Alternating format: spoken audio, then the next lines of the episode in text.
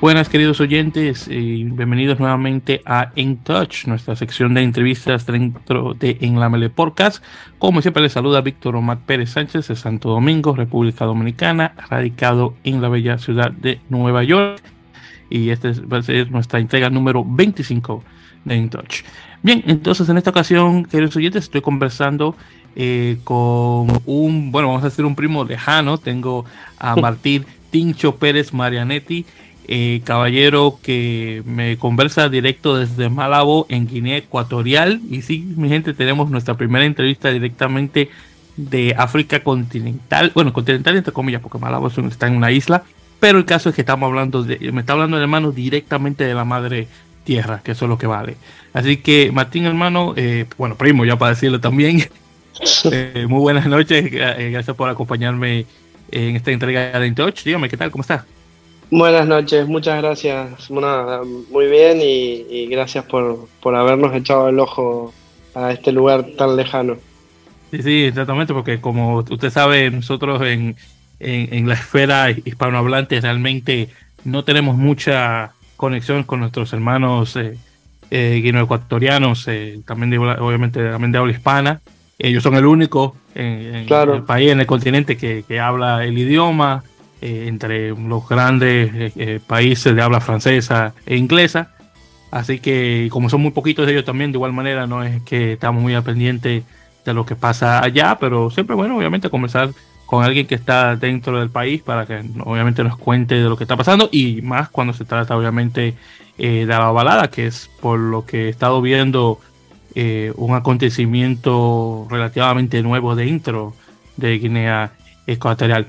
Pero bueno, vamos, antes de que entremos obviamente a, lo que es la Academia de Rugby de Málaga, vamos a hablar un poquito sobre usted, Martín. Eh, primeramente, por el acento, yo sé que usted es argentino. Eso, eso, está, a, leguas, usted puede durar millones de años viviendo fuera de Argentina y ese, ese acento nunca se lo va a quitar. Pero eso sí. Y yo como, y, y, como inmigrante que soy de República Dominicana de Santo Domingo, 20 años viviendo en Nueva York, eh, aunque yo salí de Dominicana y tengo más tiempo viviendo en Estados Unidos que en Dominicana, Dominicana no sale de mí. Así que como inmigrante yo definitivamente solo puedo entender. Pero vamos a hablar directamente de su historia. Entonces dígame la historia suya dentro del rugby. ¿Cómo usted comienza? ¿De qué parte de Argentina es? Claro está. ¿Cuál fue su, eh, su club base? La posición de, en, la cancha que usted jugaba o que todavía juega? Más o menos, dígame.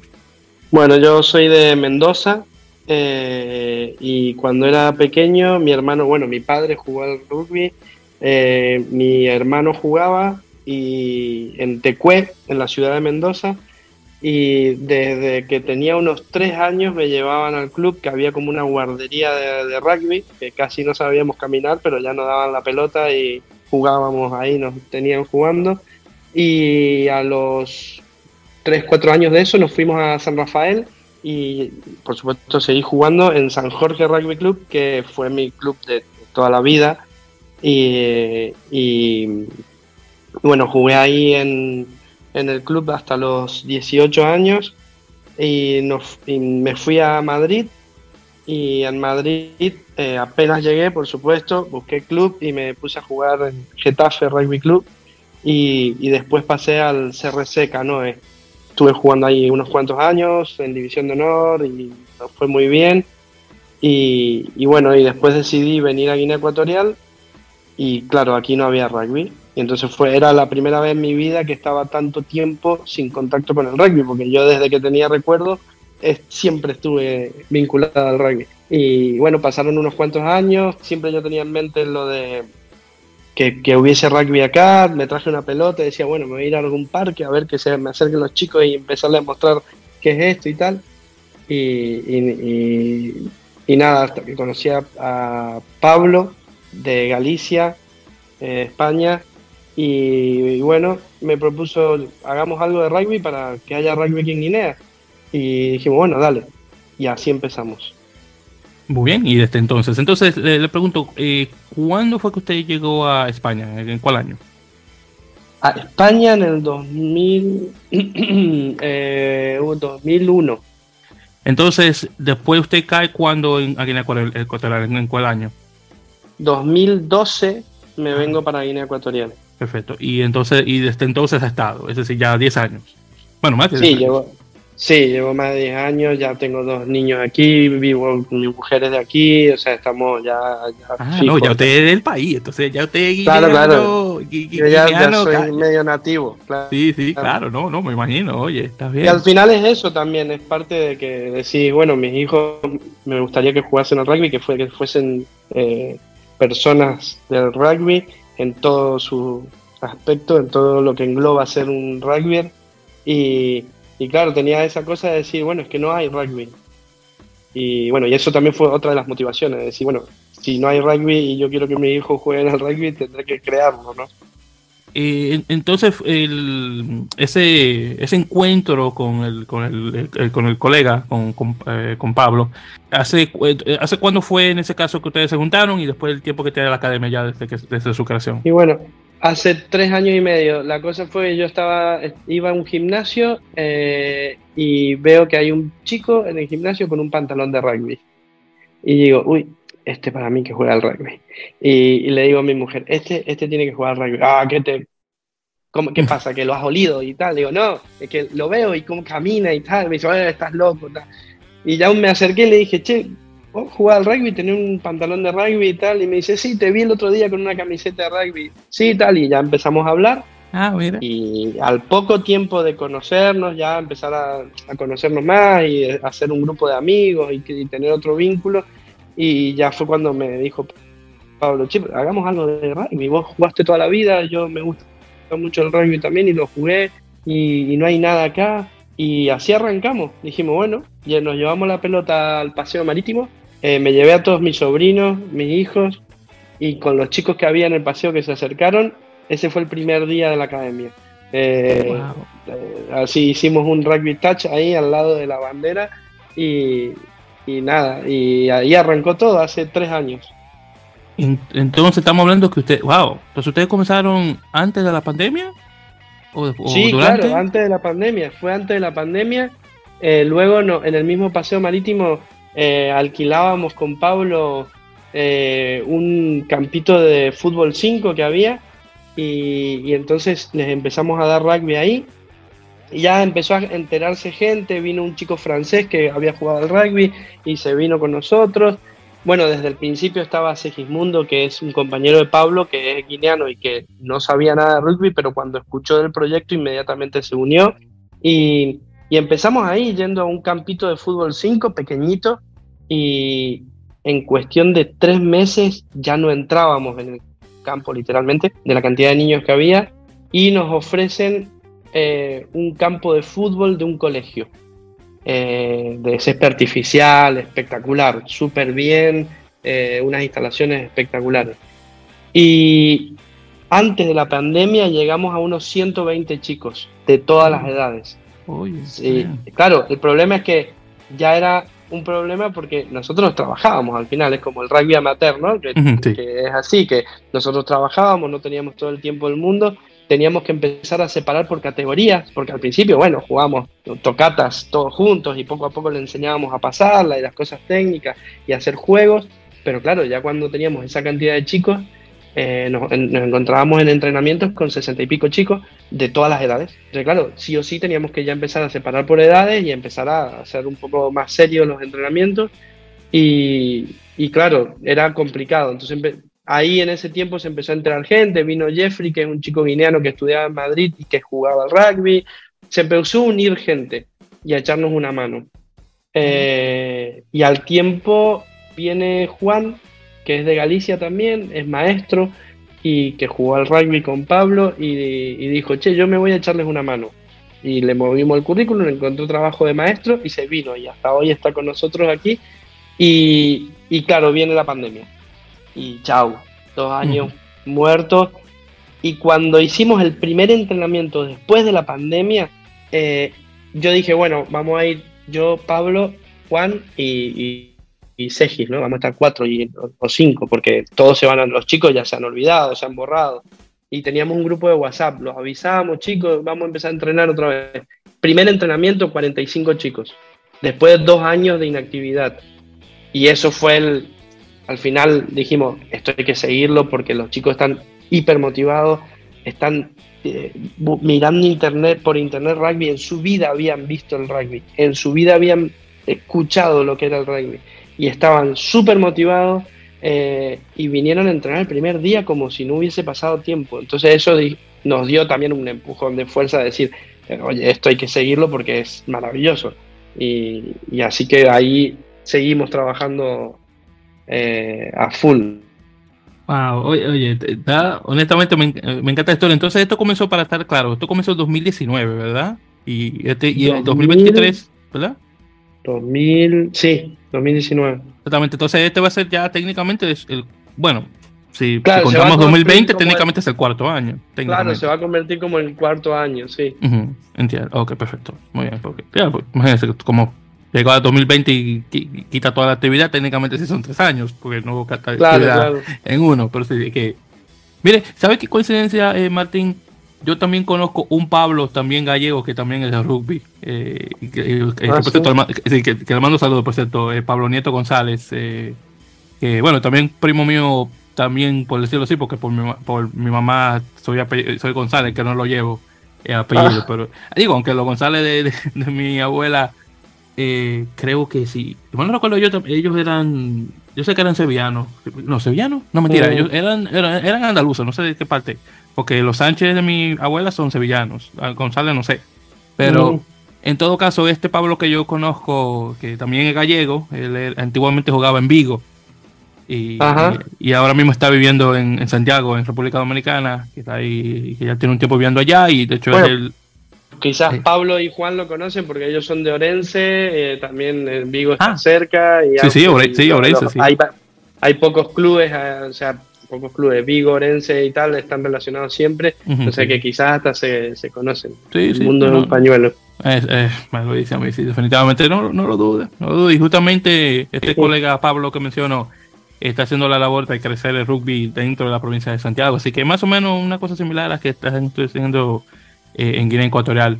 Así que no, una cosa muy interesante. Pero bueno, entonces, eh, por cierto, eh, viendo por las redes justamente, que por cierto, para la gente que quiera seguir el, eh, lo que está ocurriendo con lo de la academia de, rugby, sepa que lo pueden encontrar como academia-rugby-malabo y lo encuentran directamente de esa forma por, por, por Instagram, donde ponen las fotos, también por, también, también está por Twitter y por Facebook de igual manera.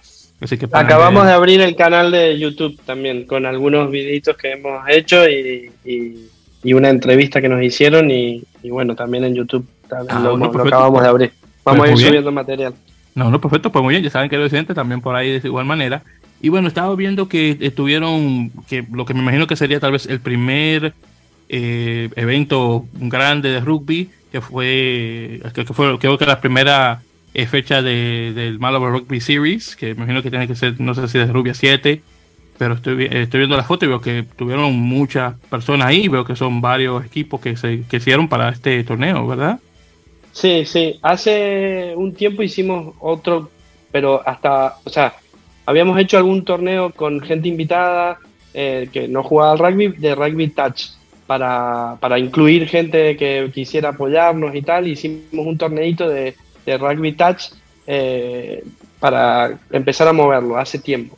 Pero no ha sido hasta ahora, hasta el mes pasado, que, hemos empezado con rugby total, o sea, con contacto total, porque el tema del contacto lo hemos tenido con mucho cuidado, con, lo hemos trabajado mucho antes de hacer rugby total, por, bueno, por las precauciones y para que, no hayan lesiones. Entonces, eh, hemos tardado mucho en, en, realmente llegar al contacto total y ahora eh, es, por eso es que lo, lo, hicimos como el primer, el primer torneo, que lo, lo, hemos querido crear simulando un poco el Rugby 7 series, que son como fechas que puntúan en una cosa global, ¿no? y, el otro día jugamos 7, tres equipos, y el siguiente fecha, que fue el mes, eh, o sea, este mes, eh, hemos jugado otro. Lo que pasa es que este, esta vez no éramos menos gente que podía estar grabando y, sacando fotos. Por eso hay menos material. Y jugamos un partido de rugby 12. La idea es ir introduciéndolos en el, en el rugby 15 dentro de lo, de lo que podamos. Entonces, bueno, este, este, esta última fecha jugamos un rugby 12 y ya metimos el Scrum de, de 6 y ir metiendo poquitos elementos cada vez más de, de, lo que sería el rugby 15. Eh, entonces, ahora tenemos la idea del 20 de mayo hacer otro torneo, pero ya involucrar empresas que ya estamos hablando para que como que patrocinen cada equipo, básicamente que nos ayuden para el tercer tiempo y poco más. Pero que, que ya haya más gente que por lo menos lo vea y hacerlo más visual. Hay un canal de televisión que va a ir a grabar y al final promoción y que más gente lo vea para que se nos acerque y que, le interese el rugby, porque si no es muy difícil seguir creciendo. Así que el 20 de mayo queremos hacer una fiesta linda de rugby. Oye, qué bien, ¿no? no y espero que salga todo bien en relación a eso. Voy a definitivamente estar al tanto eh, de las redes para, mencionarlo, obviamente, por el, por el programa regular de, la Malay. Eh, pero bueno, me da ya saber que, está, que la cosa va de viento en popa en este caso y que obviamente puedan juntar eh, más personas eh, a, la academia en sí y bueno, crecer el, deporte eh, dentro de, Guinea Ecuatorial. Ahora, yo le pregunto, eh, Martín, a su conocer, ¿esta es la primera onda de rugby en el país? Que a su conocer no, no, ha habido ningún otro movimiento extranjero o local que a su conocer. Bueno, en los 10 años que yo estuve acá, hubo un tiempo que me invitaron a jugar rugby touch en, hay una planta petrolera aquí, que es como una ciudad, y había un, señor que trabajaba ahí, que era irlandés, había jugado al rugby, y entonces pues eh, organizaba tocatas, y entonces habían franceses, habían gente que había jugado, que conocía el rugby, y nos, nos juntábamos a jugar tocatas. Después se, se fue este hombre, se acabó, luego vino otros franceses de otra empresa, K5, y que también organizaron eh, tocatas. Pero claro, el problema es que es gente que son expatriados que vienen a trabajar a Guinea por uno o dos años. Entonces esta gente no, no llegaba a poder crear nada. No como eh, al final Pablo estuvo cuatro, bueno, Pablo ya se fue, pero estuvo como cuatro o cinco años, yo llevo diez años, y entonces para, para otra gente es muy difícil eh, crear algo a largo plazo. Entonces, sí, hubo cositas de rugby, el colegio francés que es el Liceo Francés, organizó un rugby beach eh, con, alumnos del colegio y tal, pero se quedó en eso, un día, hace cinco años, y nada más. Pero no, no, hasta ahora no hay federación de rugby, no tenemos federación, somos nosotros y nada más. Nosotros estamos empujando para crecer y que ojalá se creen otros clubes y que hagamos fuerza para que se cree la federación de rugby y a partir de ahí que ya por lo menos haya un apoyo institucional y, un respaldo institucional y que, que, ya Guinea Ecuatorial oficialmente eh, intente ser parte de la, la Rugby Afrique, que es la, la, federación que engloba a todos los países de África de rugby, y, y, empezar a, hacer o sea, más serio. Nosotros al final somos eso, una academia como una ONG que no tenemos recursos, que el poco dinero que tenemos, que nos han prestado algún amigo, alguna empresa, Pablo y yo hemos estado poniendo un montón y, claro, sobrevivimos, pero eh, necesitamos un, algo más serio para que, realmente crezca con unos cimientos y que sobre todo quede aquí. Nuestra idea desde el principio es que el rugby, nosotros, que también por eso, por el tema de los expatriados que hacían algo, una tocata y se iban y se acababa. Nosotros lo que queremos y nuestro objetivo es que estos chicos que están jugando ahora, que muchos tienen veintipico de años, sean entrenadores, árbitros, para que si los expatriados se van, si yo me voy de Guinea, eh, que el rugby quede. Que nosotros estamos metiendo al final la semilla y los valores y toda la cultura del rugby, se la estamos tratando de transmitir y, nuestro proyecto en mente es eh, eh, traer a una persona que, ya lo estamos hablando de Argentina, que es entrenador y árbitro oficial de la urba y que estamos negociando con él para que venga y que lo primero y lo fundamental para nosotros es formar entrenadores y formar árbitros para multiplicarlo. O sea, no nos importa mañana hacer un equipo y ir a jugar un partido a Camerún y que se acabe ahí. No, no es la idea. La idea es que sea un trabajo más a largo plazo, pero que dentro de un año ya haya por lo menos 6, 7 entrenadores ecuatorianos y que también sepan de, arbitraje, que empecemos a hacer formación para que si yo me voy, que Pablo ya se fue, Juan quizás se, termina el contrato y se tiene que ir, pero que el rugby quede, que, que o sea, que, sea algo eh, a largo plazo, pero en firme, no juntarnos a jugar una tocate y se acabó. Claro, el trabajo es mucho más arduo, muchísimo más difícil. Mm, muchas veces hemos estado a punto de tirar la toalla. Yo me, he frustrado muchas veces porque es muy difícil, porque claro, no tienes recursos. Entonces, todo se hace cuesta arriba. Teníamos un campo que, con, donde jugábamos este de césped artificial, que era de un colegio, y ya no podemos entrenar ahí. Tuvimos un tiempo sin entrenar, porque claro, no, teníamos dónde. Y ahora ya hemos logrado, con una ayuda de un patrocinador, pues crear un campito que es puras piedras y que poco a poco estamos plantando.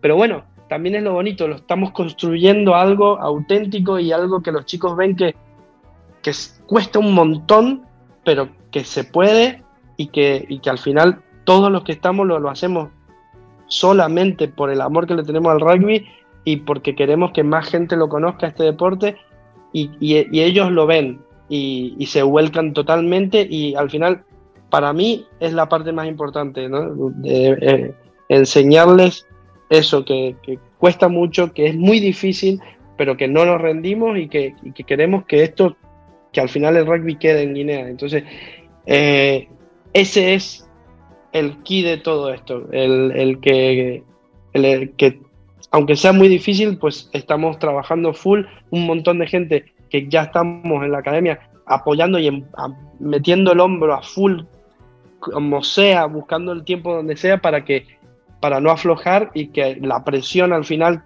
y la cantidad de chicos que tenemos haga que sea inevitable que en algún momento se cree la federación, el Comité Olímpico nos reconozca, que ya nos conocen y tal, y, que digan, bueno, oye, que ya hay, esto ya existe en Guinea, ya llevan tres años, ya esto es real, esto no es un proyecto de, bueno, creamos un deporte pero y ya, ya tendremos jugadores, no, ya tenemos jugadores.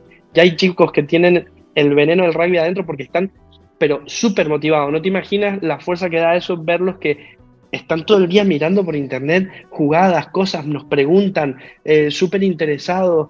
Eh, bien, y esa energía que tienen, claro, no, no podemos eh, abandonarla, no podemos decir, bueno, me rindo porque es difícil.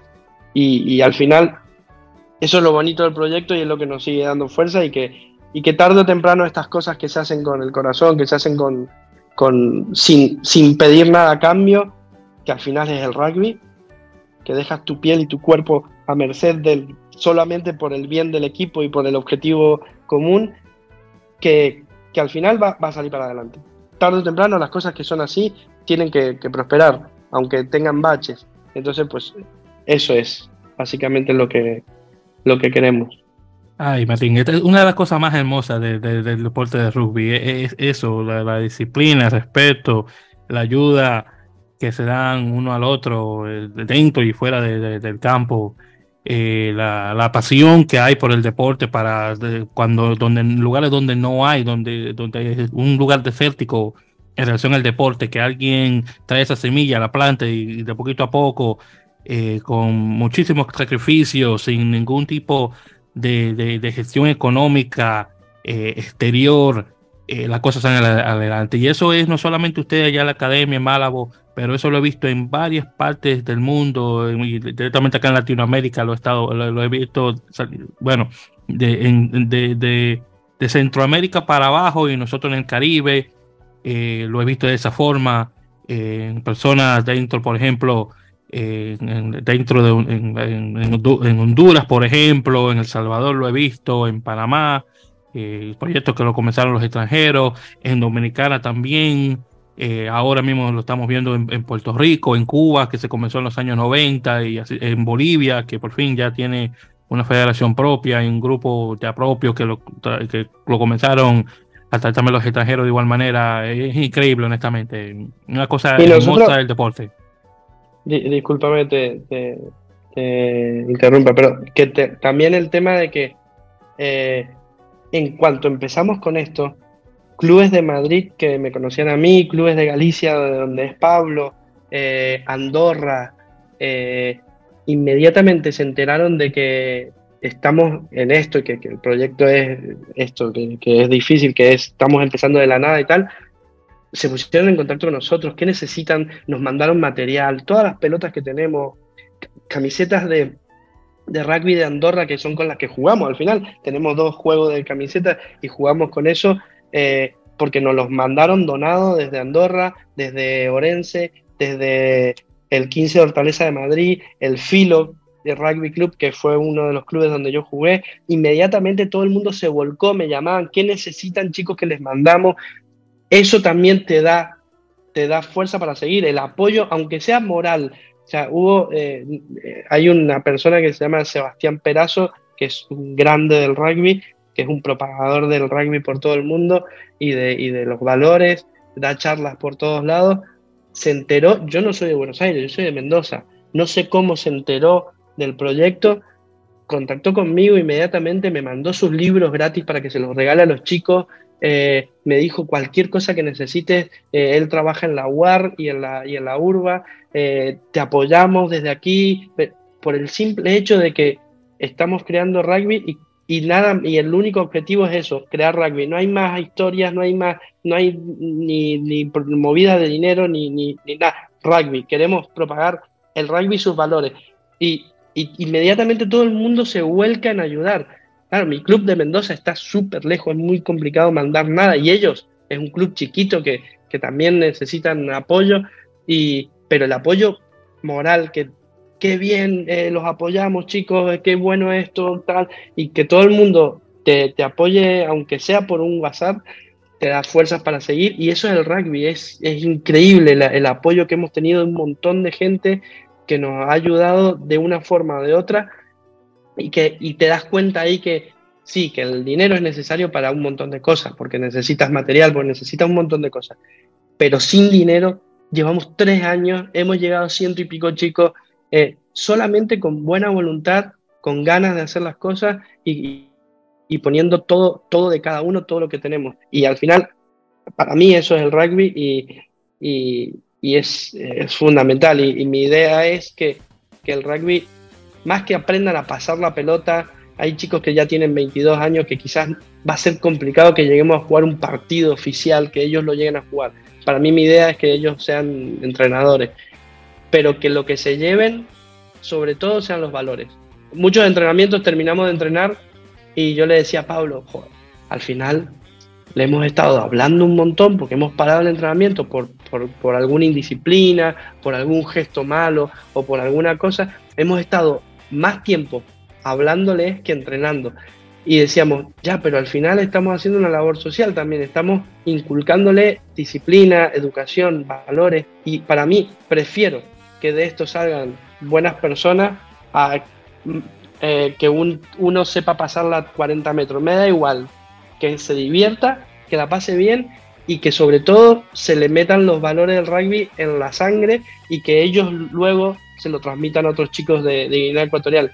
Eh, para mí eso es el, lo más, más, más importante. Con los años, dentro de 20 años, si todo sigue bien y se propaga y hay más gente, habrá una selección importante, jugarán en África contra Camerún, Ghana, Gabón y ganarán. Pero eso no importa, lo importante es que todo rugby que, se llame rugby, pues tenga esos valores, que sea buena persona, que colabore, que sea trabajador, que trabaje en equipo. Y para mí eso es lo más importante. Y, bueno, pues el, cómo se ha volcado todo el mundo en ayudarnos y en echarnos una mano para que podamos seguir, eh, eh, eso, eso es el rugby. Y, ya eso ya es espectacular. Y bueno, y espero que con esto, Martín, yo y, mi grupo podamos nuestro granito de arena de, obviamente de pasar la voz del proyecto de la Academia de Rugby Malabo eh, para echarle un poquito más la mano en ese caso, eh, porque definitivamente eh, de, personas que han estado en, mi programa que yo tal vez podría decir que muchos de ellos, o si no la mayoría, definitivamente estarían dispuestos tal vez en ayudar de, la misma forma que las demás personas que usted me acaba de, mencionar. Y nuevamente para los que nuevamente quieren buscar eh, eh, o, quieren dar algo de ayuda a la academia nuevamente por las redes, eh, nuevamente busquen simplemente Academia de rugby de Malabo o, directamente por Instagram, academia, guion bajo rugby, guion bajo Malabo. también lo pueden encontrar, como mencioné anteriormente, por Twitter y Facebook. También, obviamente, por el canal de YouTube que mencionó Martín hace un rato. nuevamente, para ver sobre el proyecto y obviamente ponerse en contacto directamente con, eh, con los chicos de la academia y, bueno, dar también de igual manera su, su granito de, arena.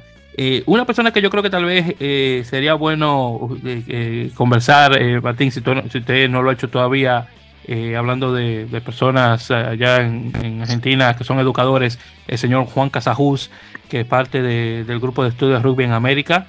Eh, que él da charlas eh, sobre el deporte y el entrenamiento y demás, y también un académico que de igual manera ha escrito libros. Eh, una persona que definitivamente voy a ver si lo pongo yo en contacto con, con él, a ver si tal vez desde su tiempo Juan podría también echar algo, a, echar la mano en también algún tipo de material o lo que sea. Y conociendo a él, estoy más que seguro que estaría dispuesto en hacerlo. Buenísimo, buenísimo hablar con gente que, que, sabe tanto de rugby ya, ya es espectacular.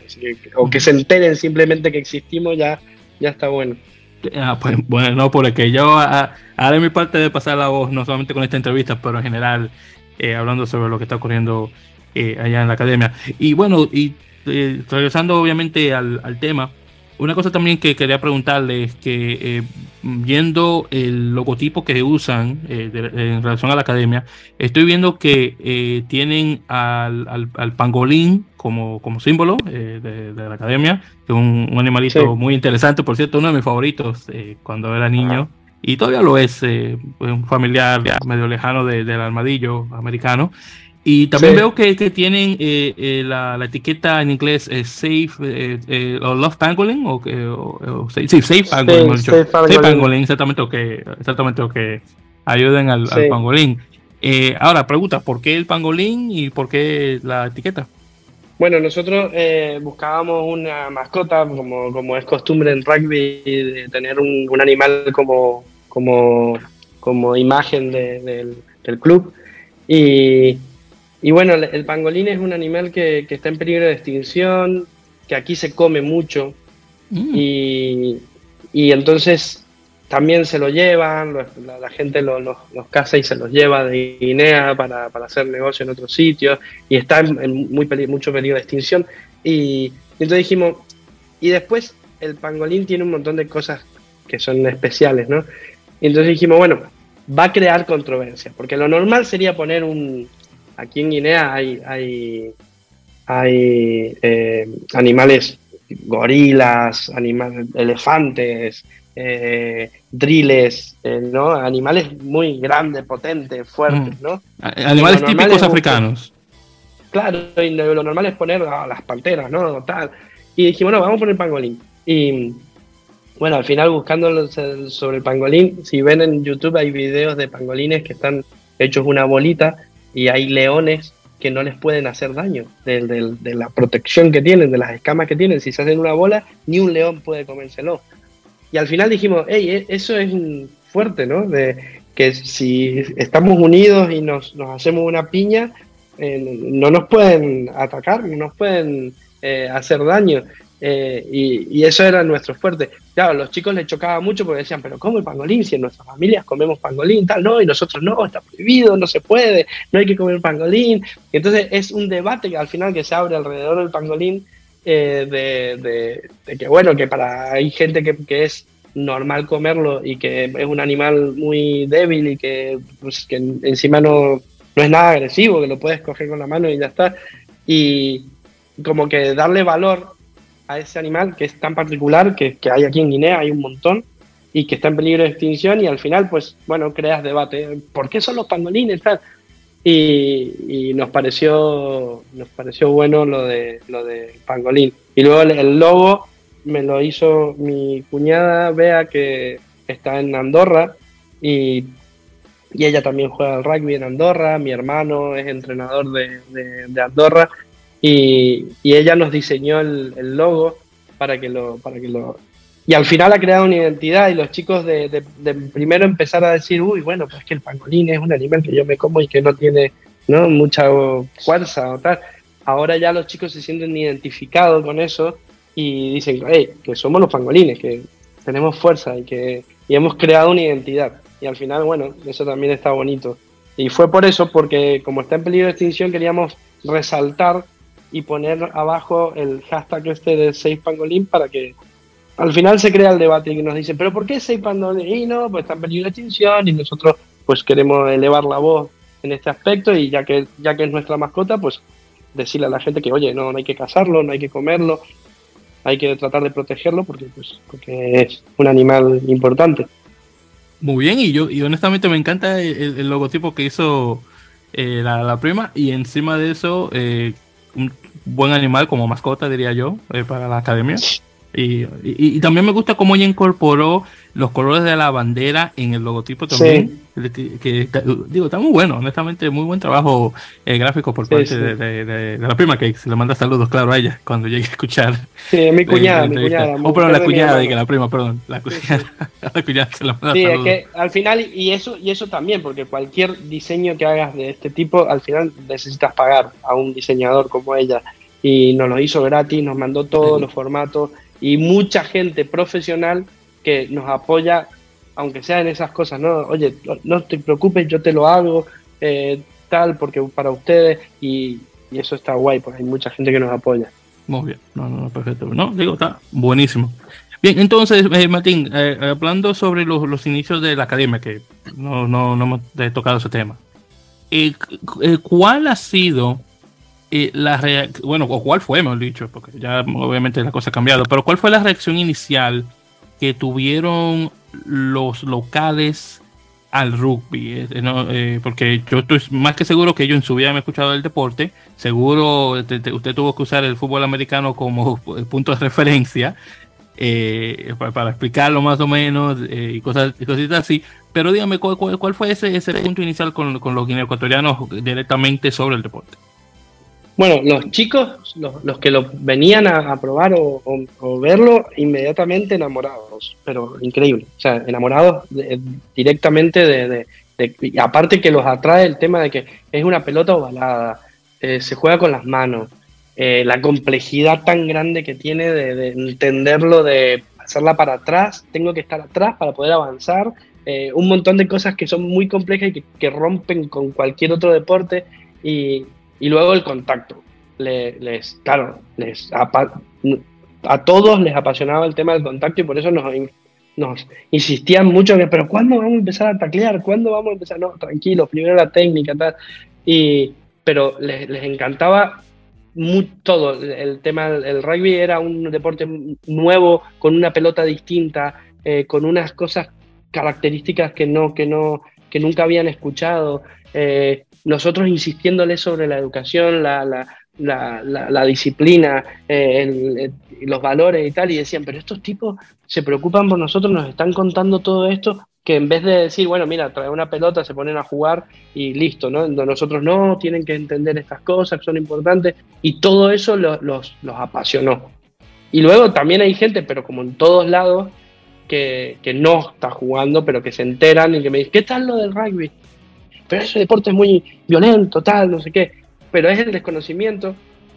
Y en cuanto a alguno de esos que han dicho un comentario como ese, eh, viene y los invitamos, ven, ven a ver un entrenamiento, vas a ver cómo juegan los chicos, o ven a ver el partido, y tal, dice, ah, yo es que no sabía que era así, eso de violento queda en segundo plano, ¿vale? Es, es un contacto, pero no es violento porque tiene, porque se respetan mucho y si fuese violento se matarían con, siendo un deporte de contacto. Y al final al contrario, es un deporte muy leal que hay que tener mucha disciplina y tal. Entonces, al final es, es educación, porque eh, en España también me pasó, yo cuando llegué hace veinte y pico años, el, rugby no, no, era tan popular como quizás ahora.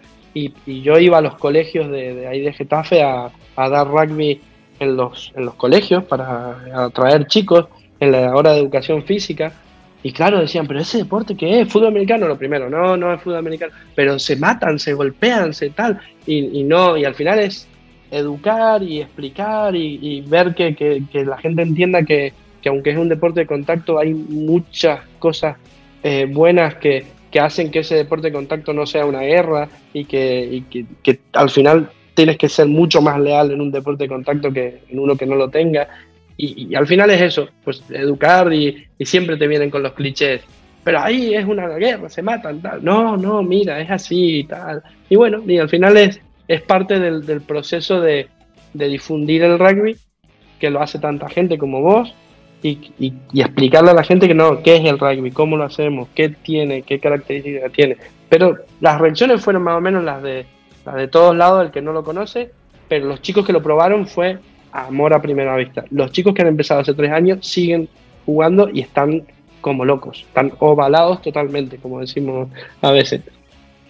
Bueno, muy bien. En ese caso, yo me imaginaba que el fútbol americano iba a venir en algún, en algún momento, porque eso ocurre siempre en, lugares, eh, normalmente cuando uno está comenzando eh, el, mostrar el rugby a la gente, porque a mí también me pasó lo mismo eh, de igual manera. Así que yo imagino que el fútbol americano a venir tarde o temprano a la conversación.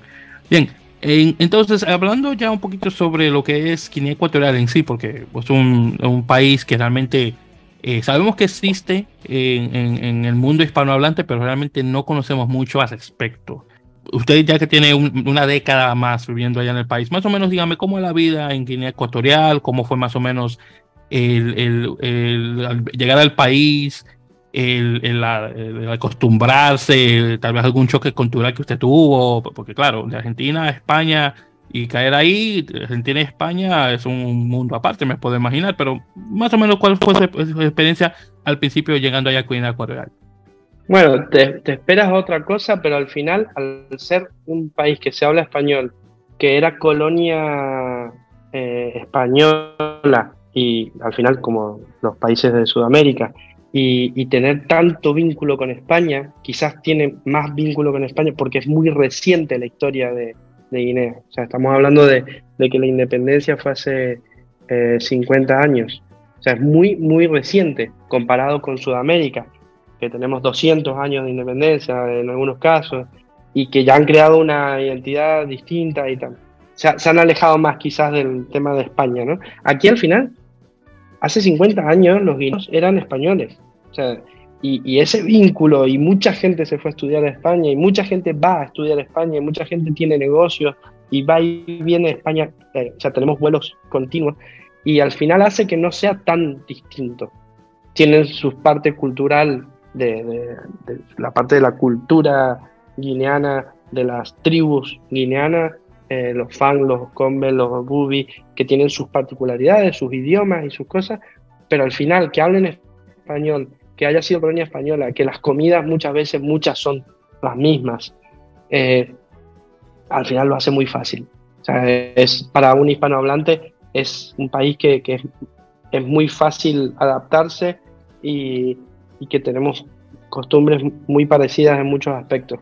Y luego sus, sus particularidades, que lo hacen más rico todavía, que al final es como, como, como eso, como los sudamericanos, que tenemos esa parte de esa cultura europea de los que fueron para allá, pero también creamos nuestra identidad y se mezcló con la que había y es lo bonito. Entonces no, no me costó, la verdad.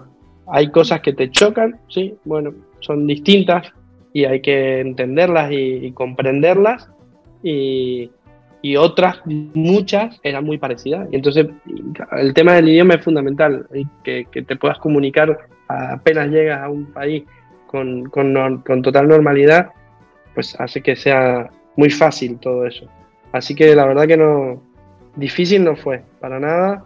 Y, es un país que, bueno, una de las características, una de las cosas que tiene, no sé si sabías, pero Guinea Ecuatorial, cuando era colonia eh, española, pertenecía al virreinato del Río de la Plata. O sea, era una provincia del virreinato del Río de la Plata que el virreinato era Argentina, Uruguay, o sea, abarcaba varios países. Pues Guinea Ecuatorial es parte de ellos. O sea que tenemos mucho más vínculo que el que pensamos con un país africano, pero que habla español y que tenemos un vínculo histórico y que lamentablemente mucha gente, hasta españoles, no saben ni que existe. Y es una lástima porque al final tenemos mucho vínculo y que, y que sea el único país en, en toda África que se hable español, tendría que generar que, estuviésemos mucho más unidos al final, como, como Sudamérica, ¿no? Que tenemos, nos sentimos hermanos y por qué no también con Guinea Ecuatorial, que al final tenemos parte de la historia compartida. Yo, siempre, ¿sabes? Eso mismo me he sentido, no solamente digo, con Guinea Ecuatorial he conocido poca gente, pero he conocido. Y, y, sí, definitivamente me ha tocado que tenemos esa, ese vínculo histórico, obviamente, como antiguas colonias españolas. Y de, esa misma, y de esa misma forma también yo me siento con los filipinos, aunque los filipinos ya no hablan español porque, bueno, 50 años de tener Estados Unidos adentro y que te, y que te pongan el inglés encima. Pero yo también siento de esa misma forma con nuestros hermanos filipinos, aunque y ellos, y ellos fueron, la, de hecho, la, la colonia que más tiempo duró aunque nuevamente realmente habla española, muy poca hay, pero todavía esos vínculos históricos aún se mantienen. Ellos cuando cuentan dinero cuentan en español, por ejemplo. Eh, pues está lleno de Pérez. Eh, eh, exactamente, y hay muchos Pérez allá, exactamente, exactamente, muchos Pérez, otros nombres, apellidos españoles también de igual manera. El peso de la, la, moneda que tienen, obviamente las ciudades, muchas de ellas tienen nombres españoles. claro, lo más cercano que a España todavía hay es en el sur, eh, donde se, habla un, el dialecto español que es el chabacano, que es un español mm, más o menos, pero que uno el que va ahí lo entiende. pero sí, nuevamente, de esa misma forma con los filipinos, también con la gente de Guinea Ecuatorial eh, me, me, ha tocado de igual manera de los poquitos que he conocido, pero también. Pero bueno, y, como extranjero, ¿cómo ha sido el, el, trato, por decirlo así? Eh, porque yo sé que argentinos, yo creo que en una mano se pueden contar los que hay allá en el Ecuatorial. Sí, muy poco, sí. pero, se ha topado con paisanos por allá. Sí, argentinos sí, pero eso, muy poco. Eh, no sé, puedo contar en 10 años, 10, no sé si llega a 10 que he conocido que viven ahí. O sea, claro, el país es muy pequeño, en, general hay muy poca población y, y, bueno, pero bueno, eso también lo hace auténtico. hay, hay gente de todos lados, pero poquita gente. Entonces, bueno, nos conocemos todos. En la isla, sobre todo en Malawi, nos conocemos todos. Todo el mundo, por un lado o por otro, al final te conoces. Y, eso también está bueno. Es, un, es como una ciudad, pero con mucho vínculo entre la gente. Y entonces le pregunto también cómo va la, cómo está la economía porque ahí yo sé que se usa ahí el, franco centro, eh, centroafricano, pero no sé qué tan fuerte sea como moneda. Pero en general, ¿cómo es la economía ya por Guinea Ecuatorial? Bueno, comparado con, con Argentina, que, que, el peso hoy vale una cosa, mañana vale otra, que no sabes cuánto valen las cosas y tal, el franco yo desde que estoy en Guinea 10 años y tiene el mismo valor. O sea, el, cambio del, del, franco es el mismo hace 10 años. Entonces, claro, comparado con, con Argentina, por ejemplo, que mañana tiene otro cambio totalmente distinto y pasado mañana otro, eh, pues es mucho más estable, bueno, infinitamente más estable. Eh, el, franco comparado con, otras monedas en Sudamérica. Y, bueno, al final el, peso del petróleo es uno de los mayores productores del mundo, está el segundo gasoducto más grande del mundo aquí. Para ser un país tan pequeñito, pues es una economía fuerte de, dentro de lo que es la CEMAC, que es el, los países que están, que es como una comunidad eh, económica, eh, es de los más fuertes. Lleva años siendo uno de los más fuertes. Entonces, pues bueno, y la moneda, pues está respaldada por Francia porque es una moneda francesa y, y, es muy estable en ese sentido. Entonces, bueno, que la moneda sea estable, pues hace que, que todo sea igualmente bajó el petróleo hace unos cuantos años y hubo una crisis, pero, bueno, el país sigue moviéndose, están buscando inversores, está, se está creando. Al final el país tiene una historia muy pequeña, entonces hay muchas cosas que se están haciendo todavía aquí. Imagínate, en, su historia solamente tiene un solo presidente, que es Teodoro. sí. que bueno, que no, no hablaron, no, yo sé que latinoamericanos somos, pero trataremos de no hablar de política, que es un poquito, difícil. No somos los más indicados para hablar de política. No, no, no, definitivamente no, sí, porque claro, es una cosa que siempre tenemos, una cosa que tenemos con Latinoamérica, que siempre estamos hablando de política, pero tratar de, dejar ese tema aparte. Pero sí el que quiero tocar hablando un poquito de Teodoro, porque él realmente es uno de los impulsores de, este proyecto, es lo de la nueva eh, eh, bueno, la nueva capital, eh, ciudad de, La Paz, que está actualmente bajo construcción.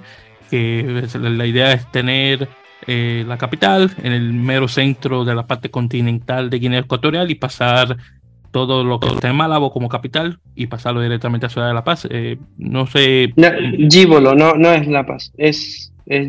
Bueno, pero es, es, no es pasar lo que, que pase a ser allí la idea es que sean, hayan como dos sedes, como que el, gobierno esté, bueno, esa es la idea, pero todavía no, no sé bien cómo se va a llevar a cabo, que ahí va a haber como una, como los edificios de los ministerios, todo, todo, o sea, tal cual, para que el, gobierno se pueda trasladar durante un tiempo al interior y otro tiempo esté en la isla, porque ah, también, y en Bata, y en Bata también, en Bata es la segunda capital, es, como la capital de la parte continental. Bata es la, segunda ciudad más importante. En Bata también, por ejemplo, los ministerios que hay en Malabo están en Bata. Entonces el gobierno a veces se, traslada a Bata. Y, hay movimiento en Bata de, los ministerios, de, todo, porque al final estamos a unas una hora y pico de, avión. Entonces, claro, la gente no puede estar viniendo aquí para hacer ciertos trámites. Tiene que haber allí sedes del gobierno para poder que la gente del continente también pueda hacer sus trámites y sus cosas. Y entonces lo de Gívolo es crear también otro, otro punto de, de, de, gobierno, de, ministerios y de todo, para que como que eh, también el continente tenga la parte administrativa, ¿no? Eh, tenga la parte administrativa más cerca, porque todo si no se centraba en Malabo, Malabo y Bata. Y claro, la parte continental se quedaba más, eh, mucho más difícil. Y entonces lo, quieren, eh, básicamente es eso, como crear otro punto de administración en el continente. Ah, ah bueno, entiendo, y, para los, eh, los, escuchas, para, porque ya que estamos hablando de, un poquito de, geografía, hablar de geografía de ecuatorial, el país está dividido entre ocho provincias. Entonces, Díbolo es la, provincia más nueva y ahí dentro está la ciudad de La Paz, que viene siendo la capital, me imagino, administrativa en este caso. Entonces, eh, tal vez lo que están buscando es un, más o menos como hace Sudáfrica, que tiene, por ejemplo, a Pretoria como su capital legislativa, pero tiene a Johannesburgo como su capital este, eh, ministerial o judicial. Entonces, parece buscando algo tal vez similar, en ese caso, a ese, a ese tipo de, división eh, política específicamente. Entonces, donde está Bata, que esa es la provincia del litoral, que eso es lo que está obviamente pegado al agua en ese caso. Pero sí, para que usted vea que yo sí conozco mi, mi geografía. Eh, eh, has hecho, has hecho los deberes, sí. Exactamente. Has hecho los deberes. Exactamente. Entonces, usted vea que yo sí sé. un país bastante pequeño, así que es muy fácil. Solamente son ocho provincias, no que sea mucho. Sí, sí. Eso, recordar. Son 23 en Argentina, por si me pregunta. también, eso, también, esto también me la sé, por si acaso. no, no, pues está bien en ese caso. Muy bien, entonces, eh, en ese caso ya, Martín, para ir terminando, eh, ya a vista al futuro, ¿cuáles son los siguientes eventos, los siguientes, las siguientes partes del proyecto de la academia eh, eh, ahora el resto de 2023 y a futuro? Bueno, eh, nosotros ahora la idea es mantener el, el, Malabo Rugby Series con una, una fecha por mes, ir programando cada mes una fecha de ya sea 7, ya sea un Rugby 12 vamos a ir adaptándolo eso a la cantidad de jugadores que hay y, al progreso que tengamos con los jugadores para ir metiendo cada vez más rugby, rugby total y, seguir con la promoción. Eh, la idea es que Pablo Marley, que es el chico que es árbitro y, eh, entrenador eh, argentino que contactó con nosotros, venga para acá. Estamos haciendo todo lo posible, él y nosotros, para, para que venga. Estamos recaudando dinero, él está haciendo recaudaciones de dinero en Argentina para poder pagar el billete, para poder pagar todo. Al final es eso, nosotros no lo podemos traer como si fuese un profesional, porque no tenemos con qué, pero la idea es colaborar con él y, e intentar que, bueno, juntar dinero entre todos y que, se venga para que él haga esto que decíamos de, propagar y de multiplicar y, y, que sea que entrene, que forme entrenadores y árbitros y también pueda ir a los colegios, que esa es una parte que todavía no hemos hecho, bueno, porque nosotros trabajamos y porque tenemos, no tenemos todo el día, no todo, todo el tiempo que quisiéramos para el rugby, y, seguir presionando para que al final se haga la federación y que haya un apoyo institucional, que haya un apoyo de, a nivel ya oficial, que sea una federación ya en Guinea Ecuatorial y que, entre dentro del sistema de, de, los ministerios de deporte, del Comité Olímpico, para que haya un apoyo ya más fuerte. Igual seguimos también moviendo el tema patrocinadores y dando empresas para que nos echen una mano. Y, y entonces en 2023, pues lo ideal sería que se cree la federación, que Pablo venga, porque para, necesitamos manos, porque Pablo Pena, que es el que inició esto conmigo, ya se tuvo que ir de Guinea, y Juan, que está con nosotros, eh, pues se tiene que ir de Guinea, pues ya se termina su contrato, entonces necesitamos también eso, más manos, y, y entonces eso, pues que Pablo venga, que así que si hay argentinos que escuchen esto, seguramente Pablo va a hacer rifas, va a hacer eh, cafecitos, va a hacer cosas para juntar dinero, así que si se enteran que su, su asociación es una balada un continente, él ha hecho propagación del rugby por todo Sudamérica y entonces quiere trasladar una ovalada a, Guinea Ecuatorial y, y, entonces bueno va a pedir apoyo a la gente para poder venir y, eso y seguir trabajando como venimos para terminar nuestra cancha de rugby que hemos hecho, que tenemos unas Hs